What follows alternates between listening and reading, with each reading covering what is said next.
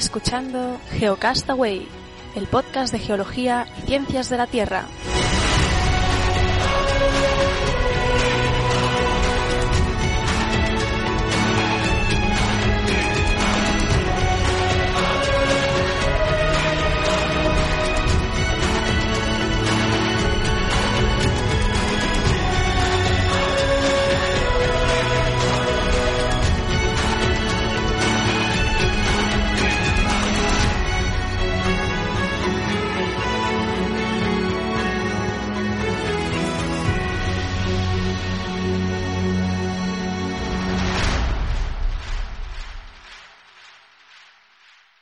Bienvenidos geonáufragos del mundo al Geocast semanal. Hoy es 15 de octubre del 2014. Esta semana vais a tener una semanita completita con Geocastaway porque bueno, ayer saqué el podcast sobre el terremoto que ocurrió la noche del lunes aquí en El Salvador y hoy el semanal con Vicen. ¿Qué tal? Hola, ¿qué tal? Muy bien. Esperando que todos por allí también estuviese, estéis bien Así que. Sí, sí. Eh, ah, todo bien, a pesar de que fue un 7.3 de magnitud. Y bueno, por suerte, por suerte, eh, no hay mayores problemas, alguna cosa puntual, pero bueno, eh, os encomiendo a que escuchéis el, podcast sobre, sobre el sismo, que, que narra un poco mis vivencias personales y también aspectos técnicos, claro, de, del sismo voy a hacer un par de, anuncios y, luego resumimos, hacemos un, menú de las noticias, ¿vale? Si te parece. Perfecto. Solo quería recordar que primero van a ser las jornadas de podcasting eh, en Barcelona los días 24, 25 y 26 de octubre, o sea, ya de aquí este fin de semana, ¿no? El siguiente. Y Oscar Oscar se va a pasar por las jornadas del sábado 25, así que si queréis pues charlar con él o, regalarle algo, pues ahí se va, va, a estar.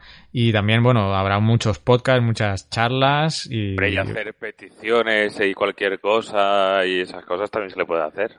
Sí, sí, cualquier cosa él va a estar por ahí, así también lo veis. Yo no voy a poder ir porque obviamente los billetes están caros, todavía estoy en El Salvador y eh, por motivos de trabajo, por dinero y por tiempo me, es imposible ir. Ya fui, el año pasado sí estuve en las de Madrid y, este año pues no, no voy a poder estar, pero eh, Oscar va a estar ahí, tú Vicente tampoco vas a poder ir, ¿no? No, yo tampoco. Estoy estoy en Sevilla, tengo que ir este fin de semana a Valencia sí o sí, pero, pero vuelvo el domingo a Sevilla y voy a estar ahora una temporadita en Sevilla. Me resulta, me queda también un poco a desmano. Bueno, pues eso, el sábado 25 en Barcelona, en el Valkyria Hub Space, que esto está en el Carré Pujades 126 de Barcelona. Ya tenéis el anuncio hecho, si os gustan los podcasts, porque ahí va a haber de todo, ¿eh? Va a haber de todo, charlas, eh, charlas, podcast en directo y, bueno, quizá lo más interesante, pues conocer a, oyentes y que se reúnan ahí oyentes y, podcasters. Y otro anuncio es, eh, ya habíamos mencionado que se habían abierto los premios Bitácora, salió la primera clasificación parcial y vamos terceros. Amigos, amigas, geonáufragos del mundo, ¿qué habéis hecho? Vamos terceros, eh, no nos lo creemos, queda mucho, el camino es pedregoso, y lo difícil ahora es mantenerse. Ah, así que si todavía no habéis votado, a ver si podemos mantener eh, pues este tercer lugar que sería, bueno, increíble. Yo creo que voy a tener que pensar en hacer alguna promesa como un podcast de geología termine tan alto en los premios bitácoras. Y nada, agradeceros a todos y pues si no habéis votado, seguid votando, ¿eh? que una tercera posición para un podcast de esta temática de geología y ciencias de la Tierra, mm, pues sería increíble que, que, quedara, que quedara en alto. Como digo, lo difícil es mantenerse, así que bueno, eh, seguid votando. Mm, y si tenéis compañeros, amigos, si estás en la facultad o en, la, o en el instituto, pues eh, también recomendad a vuestros amigos. No solo que nos voten porque sí, porque tampoco yo creo que eso no nos interesa. Lo que nos interesa son tener más geonáufragos en la comunidad, que nos escuchen. Eso es la prioridad, no es ganar.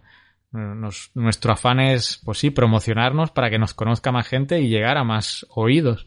No votar y que pues ese voto se quede luego en, en nada, que no, no, no corresponda con, con, una suscripción para seguir uh, escuchándonos. Eso es lo que queremos nosotros, geonáufragos. Y esa es la idea de participar en estos concursos, promocionarnos para tener más gente.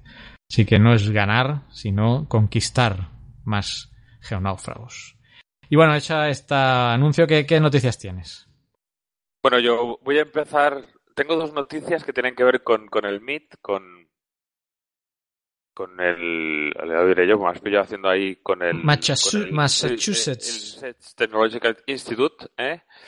Y, y, que la primera tiene que ver pues con lo que pasó esta semana en El Salvador, bueno, que tiene que ver con el, con el, ¿no? con el terremoto, ¿no? Porque temen, ¿no? Unos investigadores del MIT que un gran terremoto se desencadene frente a la costa de Estambul. Entonces, me explico, es una noticia de, de la web de Noticias de la Ciencia y Tecnología y, que, bueno, Estambul, según las previsiones de la ONU, será para el año 2015 la ciudad más poblada de Europa. Y, y, sin embargo, podría estar en riesgo de sufrir un gran terremoto y cuyo epicentro estaría en la zona marítima frente a la costa, que es la conclusión a la que han llegado los investigadores del MIT eh, y junto con instituciones de Turquía, de Turquía al analizar el riesgo sísmico de esta ciudad turca y de la región circundante. Entonces lo que han encontrado, en general ya se sabe, que cuando en un segmento de la línea de falla se dejan de registrar seísmos, puede significar dos cosas. La primera es obvia, que está inactivo, ¿eh? y la segunda es que esta, este segmento eh, está acumulando tensión estructural durante un determinado tiempo, que pueden ser, por ejemplo, décadas. Hasta que llega el momento en que, tarde o temprano, inexorablemente libera esa energía acumulada, que es lo que va a causar este terremoto potencial. Entonces, el equipo, que está liderado por Michael Floyd y Semit Ergitaf, han encontrado evidencias para ambos tipos de comportamientos en diferentes segmentos de la falla norte de Anatolia, que se considera una de las zonas sísmicas más energéticas del mundo, que son una falla similar en escala a la falla de San Andrés en California y que, tiene una extensión de unos 1.200 kilómetros a través desde el norte de Turquía y bajo el mar Egeo. Han llegado a esta conclusión analizando 20 años de datos de GPS a lo largo de la falla y han determinado que el próximo gran terremoto que afecta a dicha región eh, se va a desencadenar en un lugar donde no se han registrado sismos, rodeados de otros en los que sí, bajo, en una zona bajo el mar de Mármara, eh, a unos 8 kilómetros al oeste de Estambul. Y, en, y en contraste parece que el segmento occidental de dicho lugar se mueve sin producir terremotos de gran intensidad, ¿no? O sea, que han encontrado la zona donde más o menos lo han ubicado. Eh, y a esto se une que, pues se une que, Estambul es una ciudad grande con edificios muy antiguos que no cumplen los estándares modernos de, construcción, ¿no? de la seguridad en la construcción antisísmica que hay en otras zonas del mundo. Como por ejemplo hablan ellos como comparándolo con, la zona de California. Y desde esta perspectiva, ¿no? Dice que es un, lugar, los sismólogos dicen que es un lugar especialmente peligroso por las dos cosas, ¿no? Por las altas probabilidades de que se desencadene un terremoto fuerte y por el alto grado de vulnerabilidad de muchos de los edificios e infraestructuras. Que, bueno, que podría ser con, el derrumbe eh, potencial de todas estas gentes causando la potencia, o sea, pudiendo ocasionar la muerte de mucha gente. Y obviamente ah, sigue siendo imposible de precisar cuándo podría ocurrir semejante terremoto, sí que eh, hablan de que sería de una intensidad, de una, perdón, de una magnitud 7 o incluso superior. Así que, fíjate, ¿de cuánto fue el de ayer, el del lunes? 7.3. Bueno, pues de, de bueno, pues más o menos eh, en ese orden nos, se están moviendo, están, están hablando. Ahora que mencionaba eh, dos cosas, una que has dicho antisísmica, me acuerdo que un día me regañó, no sé si era un sismólogo, que me dijo, no, no, no, eso no se dice, es sismo resistente. yo, ah, perdón. Sismo resistente, sí señor, tienes toda la razón y ahí yo me... me... No, a lo mejor está así en la noticia seguramente también, ¿eh? No, iba ido cortando también para hacer un poco así. Y, la otra es que respecto a la falla de Anatolia, que sí que es una de las más brutales que hay, eh, recuerdo que eh, Luis Quevedo entrevistó a Oscar en su podcast de Ideómica, hablando de Turquía, porque creo que ahora está en su documental y tuvo que. Eh, una de las localizaciones era ahí en Turquía y, entrevistó a Oscar al respecto. O sea que si buscáis en el podcast de Ideómica de Luis Quevedo, creo que hay, Oscar hace una explicación también del contexto geológico de, Turquía. Vale, voy con mi noticia. Venga. Una de las que tengo. La, eh, la primera es acerca de la, de la polaridad de la Tierra. Y supongo que todos habéis oído hablar de que la Tierra tiene un campo magnético y de que puede que este campo se invierta. El titular dice los polos magnéticos de la Tierra pueden invertirse en lo que dura una vida humana. Ya estamos con el titular apocalíptico. En fin, la cuestión es que eh, hasta ahora se creía que, o los estudios eh, que ha habido, no han podido precisar cuánto tiempo tarda en hacerse este cambio de polaridad y se sugería o se había mm, llegado a la conclusión de que podía durar miles de años. Pero, pero ahora un equipo de científicos de la Universidad de, California ha, descubierto que, esta inversión puede eh, que, que, data precisamente la última. La última inversión sucedió hace unos 786.000 años eh, pues han descubierto que esta última, precisamente esta última, ocurrió en poco menos de 100 años. De ahí el titular, ¿no? Eh, este hallazgo se basa en el análisis de una de, la alineación de los minerales magnéticos, ¿no? De una de unos sedimentos lacustres que ahora obviamente están aflorando eh, en una cuenca de de los de Salmona en los Apeninos en los Apeninos eh, franceses, ay, perdón, italianos. Y concretamente lo que han hecho es mirar la relación argón 40, argón 39 de esos sedimentos en, eh, en una transición, porque esta transición que ocurrió hace 786.000 años tiene un nombre que se llama reversión de Matuyama-Brunes. No sé si lo habías oído, yo no. ¿Cómo, cómo? ¿Regresión de? Reversión Matuyama-Brunes.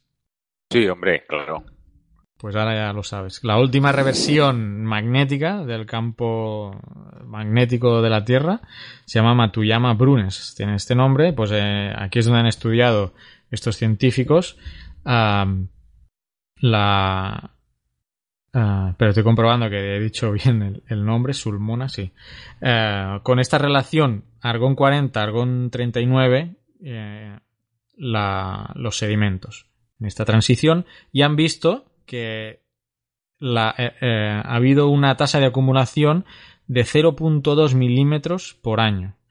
Entonces, viendo la tasa de deposición y la, orientación magnética, han llegado a, a, esta conclusión. Por lo tanto, dos cosas que ha afinado este estudio. Por un lado, ha precisado que, que la reversión Matuyama Brunes, de la que estamos hablando, sucedió hace 786.000 años, porque no se tenía claro, había un intervalo ahí entre 770.000 y 795.000 y ellos han afinado a 786.000 y que este cambio fue eh, en un periodo de 100 años o, menos, ¿no? Debido a este estudio que han realizado en, en estos sedimentos. Claro que ahora viene la parte de consecuencias o implicaciones. Ah, hoy la Tierra está disminuyendo 10 veces más rápido de lo normal su campo magnético. Entonces, eh, aunque sí se menciona que no, no hay registro geológico que muestre evidencias de catástrofes o, en principio, catástrofes a nivel planetario causadas por inversiones magnéticas. Pero, eh, bueno, no se sabe. Ahora todo está más electrificado, todo son conexiones eléctricas, satélites, etcétera, y en, ese aspecto no sabemos eh, cómo puede afectar a la parte tecnológica o también si hay un debilitamiento del campo magnético en esta transición, eh, la afectación que, o sea, estaríamos menos protegidos a los rayos eh, del Sol, los rayos cósmicos y, mm, bueno, podríamos tener quizá una tasa mayor de cánceres, posiblemente. Esto queda en el aire, en el estudio se centra en la parte geológica, pero bueno, surgen estas inquietudes respecto a, este posible cambio de polaridad y, su debilitamiento en, el, en el proceso. Así que esta era mi primera noticia.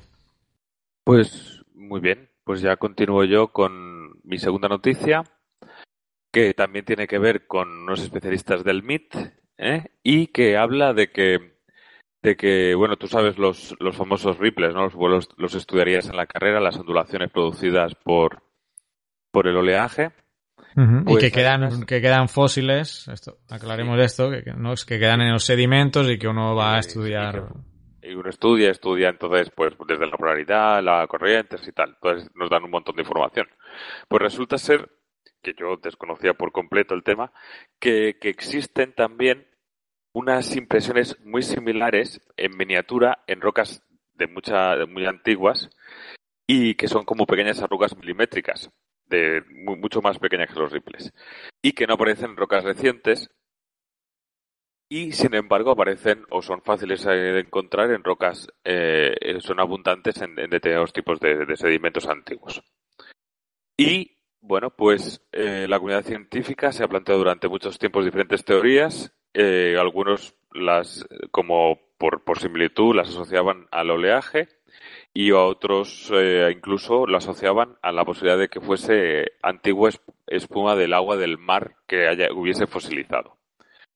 Pero ahora un equipo del, del MIT y del Smith College en Northampton, en Massachusetts también, eh, han, han, identificado un posible mecanismo por el que pudieron formarse estas ondulaciones y que están relacionadas con, con la presencia eh, microbiana. Lo que hablan es que las conclusiones de esta investigación se suman a otros indicios y que serían que para que estas arrugas fuesen de origen biológico y eso, eh, por a partir de microbios. Encaja, este origen encaja con la mayor formación de tales ondulaciones justo tras las extinciones masivas de vida eh, porque poco después de una extinción masiva, el fondo marino se llena de alfombras microbianas eh, que son lo bastante resistentes como para soportar el flujo de agua y servirles de búnker a estos eh, microorganismos refugiados en su interior. Y a medida que estas alfombras se van destruyendo, pues dejan pequeños y ligeros agregados microbianos que se desplazan en la arena subyacente, que crean estos patrones ondulados que son los que van a quedar preservados en los sedimentos. Entonces, es, lo que dicen ellos es que, se, que es de origen de origen biológico asociado normalmente a grandes extinciones y que por eso han fosilizado. Así que nada, es una, una nueva explicación para, para un proceso, para este proceso. Y ya está. Bueno, curioso. Seguimos viendo cómo la vida se abre camino. Seguimos. vaya, yo sigo con el MIT. Sigo con el MIT. Massachusetts. Están, esta gente tiene que tener mucho dinero, ¿eh? Tiene mucho, mucho dinero, sí, sí. Massachusetts Institute of Technology, Cambridge, Estados Unidos. Bien, estos, bueno, como tienen mucho dinero y mucho tiempo, acaban de sacar un informe unos estudiantes que han presentado en el 65 supongo que se dice así, internacional, el Congreso Internacional de Astronáutica en Toronto. Toronto, en Canadá, que por cierto, ¿sabes lo que se ve desde la torre más alta de Toronto? Sí, sí, sí, sí que lo sé, no hace falta que lo digas. Bueno, y los que no lo saben, lo tendré que decir. Bueno, al final del programa. que lo busquen, que lo busquen. Pues eh, han hecho un estudio eh, viendo la factibilidad de la misión Mars One. ¿Te acuerdas tú de Mars One? Sí. Mars One es este proyecto que pretende, eh, voy a agregar misión suicida, que pretende enviar gente a Marte para que se colonice ahí Marte, pero no vuelva, no regrese y que se apañen. Eh, entonces han hecho un estudio mm, bastante crítico y el titular, de hecho, lo tenía aquí. Em, los tripulantes de la misión Mars One se morirían de hambre, según el MIT. Así, patapam. Y bueno, dependerá de la cantidad que lleven de reservas, ¿no? Sí, bueno, se centra. Eh, yo no me he leído, la verdad es que ni me interesa de momento lo que plantean Mars One los, los que están impulsando este proyecto, cómo van a, a, gestionar todo el proyecto. De hecho, para eso está el MIT, este grupo de, de estudiantes, que por son estudiantes, uh, que han hecho este estudio. Pero uh, ellos sí que lo han estudiado con la información disponible por parte de, de hecho, lo recalcan en su informe que eh, es lo, lo, que han hecho es partir de la información disponible. Eso, eh, está en PDF, se puede consultar sin ningún problema. Lo vamos a poner en las notas del, del podcast. Eh, varias cosas que dicen, ya si te vas a las conclusiones, no me, lo, no me he leído entero el archivo PDF, me he leído la noticia y las conclusiones, que son un poco así resumidas y cortas, y es lo que me interesa. Eh, cultivar plantas eh, es inviable, según el MIT, porque el sistema de producción y almacenamiento de alimentos no sería suficiente para generar la cantidad de calorías que necesitarían ingerir Em, cada día los astronautas en este caso. Además, producirían un excesivo nivel de oxígeno dentro de los habitáculos que sería fatal. ¿Eh? entiendo bajo esto que pues una de las propuestas es claro, cultivar tu propia comida dentro de los módulos y pues ellos eh, mencionan en el MIT estas salvedades em, del oxígeno y del, del tema de las calorías. Y mencionan que aunque está la tecnología para remover ese, ese oxígeno, mmm, nunca se ha probado en el espacio. También mencionan problemas con las partes de, de, de, toda la infraestructura, porque si, si algo se daña tienen, tendrán que, que tener uh, repuestos. Eh, y menciona que eso, cómo lo van a. cómo, cómo está contemplado esa parte. Si tendrían que llevar un montón de piezas de la Tierra o, o qué van a hacer. Yo había pensado que podrían utilizar las impresoras estas 3D. A lo mejor pues tienen. Con... Día, sí. A lo mejor tienen contemplado eso.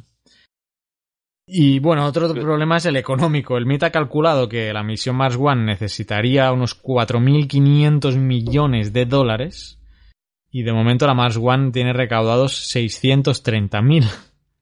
La mayoría son donaciones, yo no sé quién ha donado. A lo mejor, bueno, morbosos que quieren ver como alguien que van a hacer un gran hermano ahí en Marte o qué. Pero bueno, la, eh, la, verdad es que no han llegado ni al millón y necesitan 4.500, o sea que todo parece a que, que está destinado a, al fracaso.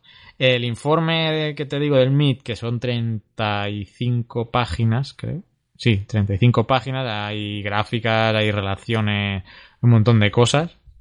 Eh, de relaciones del oxígeno, del CO2, de qué más de todo el tema de comida todo, bueno está todo ahí calculado graficado con dibujitos con diagramas eh, con tablas. Dos, dos, cuestiones rápidas sobre esta noticia.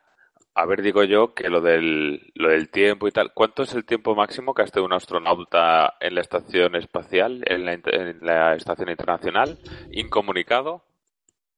Supongo que ya les dará alguna pista, ¿no? Incomunicado. Incomunicado, sí, sí, porque ha habido gente que ha estado mucho allí, pero no está llegando misiones y supongo que habrán llegado suministros y ese tipo de cosas, entiendo. Sí, bueno, mira, el otro día quería guardar esto para el mensual, por, para mencionar un documental, el nuevo de Brian Cox, que por cierto nos, nos, nos lo recomendaron por Twitter, pero en el, en el, semanal voy a recalcar en esto, pero eh, hablan de la, bueno, se va a, a, no sé si es Kazajistán, bueno, en la reentrada de uno de los módulos de de la, de la Estación Internacional Espacial, de los astronautas que ahí estaban, pues reentran después creo que era de seis meses. creo recordar, y no se aguantan de pie. O sea, no se aguantan de pie los pobres tienen... Pero quizás son seis meses, por ahí debe estar.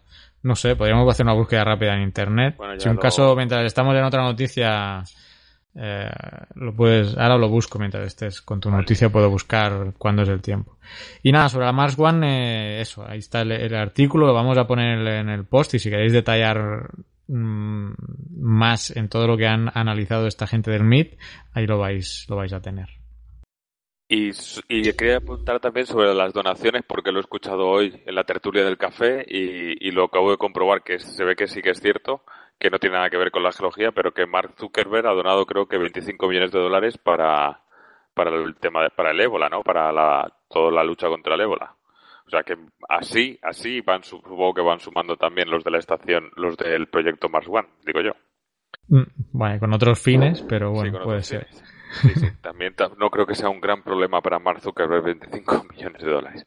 Pero bien, eh, continúo, y continúo yo con una noticia, bueno, no es una, tampoco tiene que ver precisamente con geología, sino es un poco más así. Es un artículo que de, del país de ciencia en el que habla de las 10 innovaciones que según ellos creen que van a que cambiará el mundo en los próximos años. Hay muchas que tienen que ver con salud y con estas cosas, pero algunas tienen que ver más con la ciencia. La primera es el mapa genético al nacer. Y se cree, ellos creen que se comenzarán a realizar de forma habitual mapas genéticos al nacer para prevenir el riesgo de enfermedades. Con lo cual, los avances de conocimiento del ADN de cada persona, junto con el detallado análisis de, los datos del Big Data, eh, nos permitirán identificar la hoja de ruta de la salud de cada persona. ¿De acuerdo? Ya al nacer. Que da un poco de miedito también. La muerte del plástico.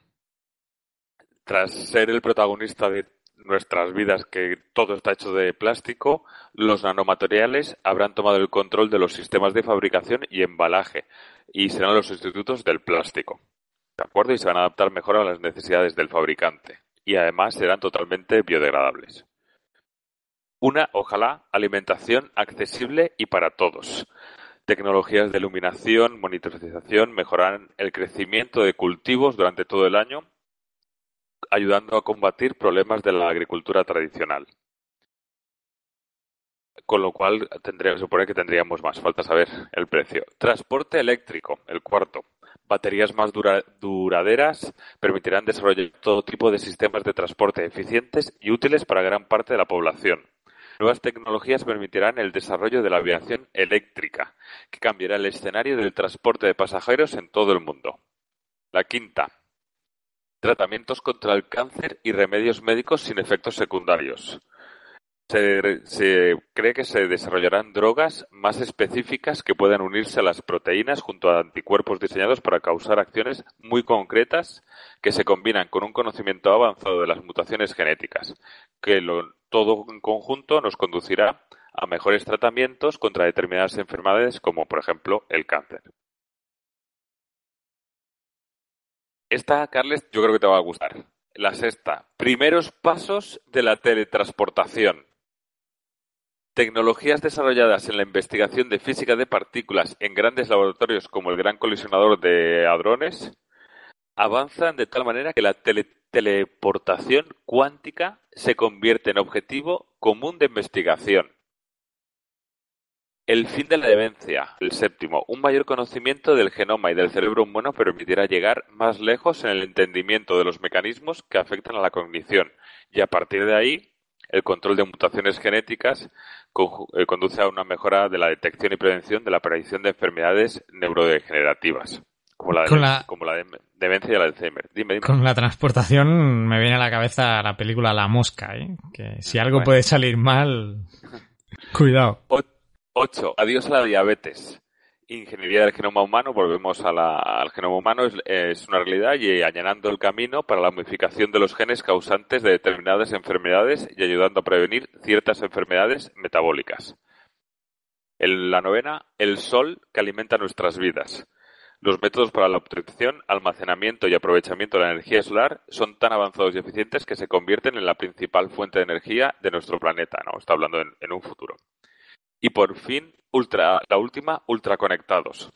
El mundo digital, como lo conocemos hoy, se verá primitivo en 2025 como la prehistoria de la dependencia tecnológica, gracias a la mejora de los semiconductores, los nanotubos de carbono, el grafeno y la tecnología 5G, las comunicaciones inalámbricas dominarán todo en todas partes y todo estará conectado digitalmente. Así que ese es el, futuro que nos presentan. ¿Qué te parece? Bien, bien, bien. Prometedor. Pues nada, yo. ¿Y el futuro, el futuro nos traerá las botas de Marty McFly de Regreso al Futuro? Creo que Nike está trabajando en eso también. El, aeropatín, ¿no? Y el aeropatín. Sí, sí. Mención especial para Big Bang Theory en el último capítulo sobre el aeropatín. En fin, estuve viendo lo de la persona que ha estado más tiempo en el espacio y si no hay ninguna rectificación a Wikipedia, es un hombre que se llama, un ruso que se llama Valery Polyakov, que ha estado o estuvo 437 días. Pero incomunicado, durante esos 437 días no recibió nada. Mm, no lo sé, no, he llegado a leer. Eh, eh, entiendo que, que sean comunicados para tratar de simular las condiciones en las que van a estar los de la Mars One. claro, Si, cada seis meses o cada tres meses te llega un, una, un cohete o así que, con suministros, con lo que sea y tal, pues es, es diferente a esta gente que sabemos que en un principio cuando salgan de la Tierra tendrán que llevar todo lo que tengan que usar, tendrán que llevarlo consigo. Pues mira, nos queda de ver para el siguiente. Esto, este hombre lo hizo en el 94 y parece que no ha sido superado ese récord. No era la Estación Espacial Internacional, era la Estación Mir. Ah. Así que, bueno, pero bueno, igualmente, a lo mejor eh, igualmente le debían estar dando suministro. Eso no lo sé, pero lo buscaremos para ver cómo... Aquí no dice nada de esto. No, el tema de suministro no, solo habla de, fechas, eh, del tiempo que, estuvo. Valery Polyakov. Si hay que actualizar este dato, pues ah, Ahí nos decís, oyentes, que lo hemos buscado así rápido y sin verificar. Bien. Me toca a mí. Pues nada. ¿Cuánto nos queda? Uy, vamos sobre el tiempo. Mm, mi noticia, ¿tú tienes alguna más o ya digo las dos de golpe? Vale, pues sigo yo. Temas un poco más de astronomía. Ya habíamos hablado aquí de la Rosetta. La Rosetta es la nave que va a depositarse, no, a depositarse no, que se ha acercado a un cometa de nombre impronunciable, tal como 67P Churyumov-Gerasimenko. Estuvo años y años eh, por el espacio hasta acercarse a este cometa, ya hablamos de ello en otro podcast, pero ahora lo saco a colación porque ya dentro de un mes, y seguramente volveremos a hablar cuando se produzca, el 12 de noviembre, eh, el Philae, que es eh, el aparato que lleva la roseta que va a depositarse, este sí, sobre el cometa, el 12 de noviembre, a las 10 de la mañana hora de España, se va a liberar de Rosetta y durante 7 horas, que ya lo han vuelto a titular aquí, las 7 horas de... a ver si encuentro el, el titular aquí. 7 horas de tensión para aterrizar en un cometa. Igual que aquellas no sé cuántas horas fueron de que cuando fue el, el Curiosity en Marte bueno, pues aquí lo mismo, ¿no? Eh, va a tardar, va a estar a una velocidad de 18 centímetros por segundo, aproximándose a Philae al cometa hasta depositarse sobre la superficie del 67P y lo que sigue. Va a tardar 28 minutos y bueno, el Philae es como una caja de 110 kilos de peso con la misión principal de, perforar el cometa y analizar ahí lo que encuentre, elementos fundamentales, agua, em, etcétera. Así que nada, volveremos, posiblemente lo estén retransmitiendo en directo el tema. Eh, perdón, he dicho que va a tardar 28 minutos, no, no. 28 eh, minutos va a ser el retraso de la información que esté enviando el, el eh, Rosetta. Entonces, realmente pues eso, no, se sabrá en el momento exacto si ha sido un éxito la misión, sino con este retraso de, de 28 minutos. El tiempo que tarde, pues eso, serán 7 horas a 18 centímetros por segundo, pues si aplicáis la fórmula correspondiente sabréis la distancia a la que está eh, Rosetta del cometa.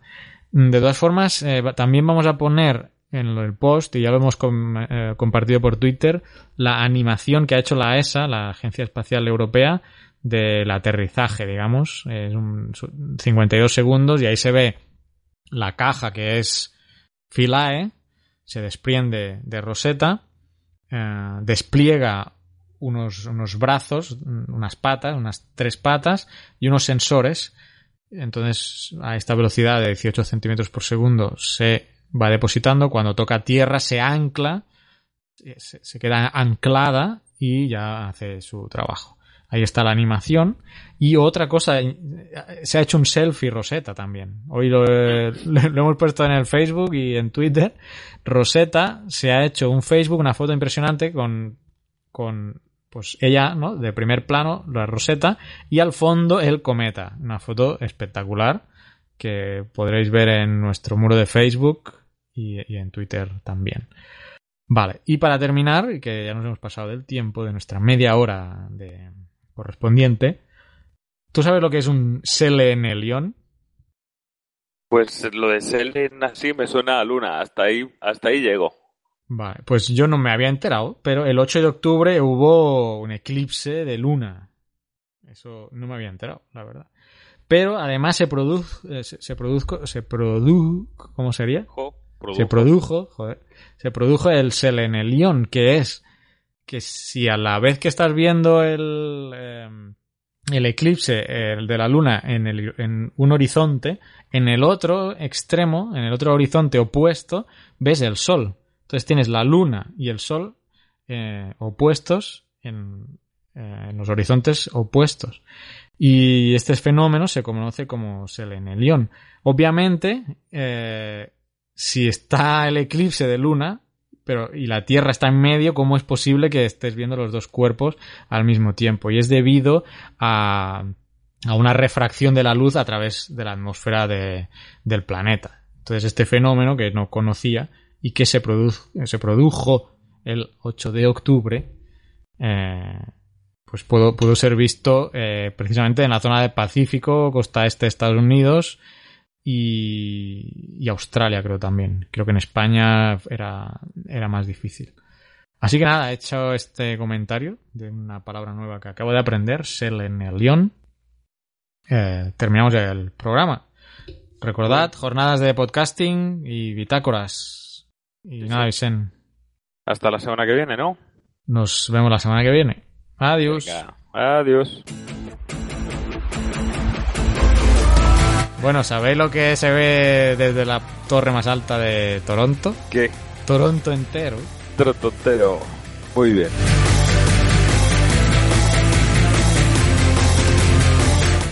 Envíanos tus comentarios, preguntas o sugerencias a geocastaway.gmail.com Puedes escribirnos en nuestra web geocastaway.com. Búscanos en Facebook y en Twitter. Y escúchanos también a través de iTunes, Evox o Miro. Job.